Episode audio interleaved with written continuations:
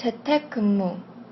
근로자 건강에 마냥 좋기만 할까?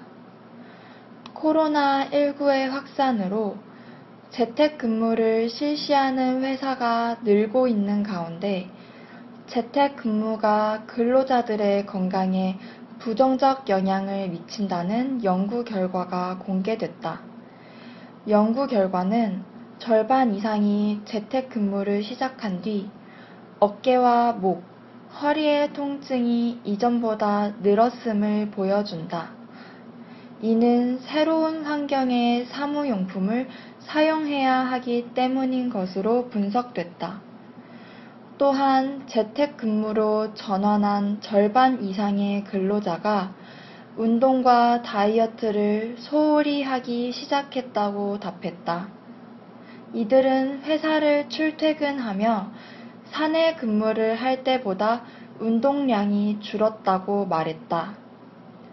韩语资讯尽在韩知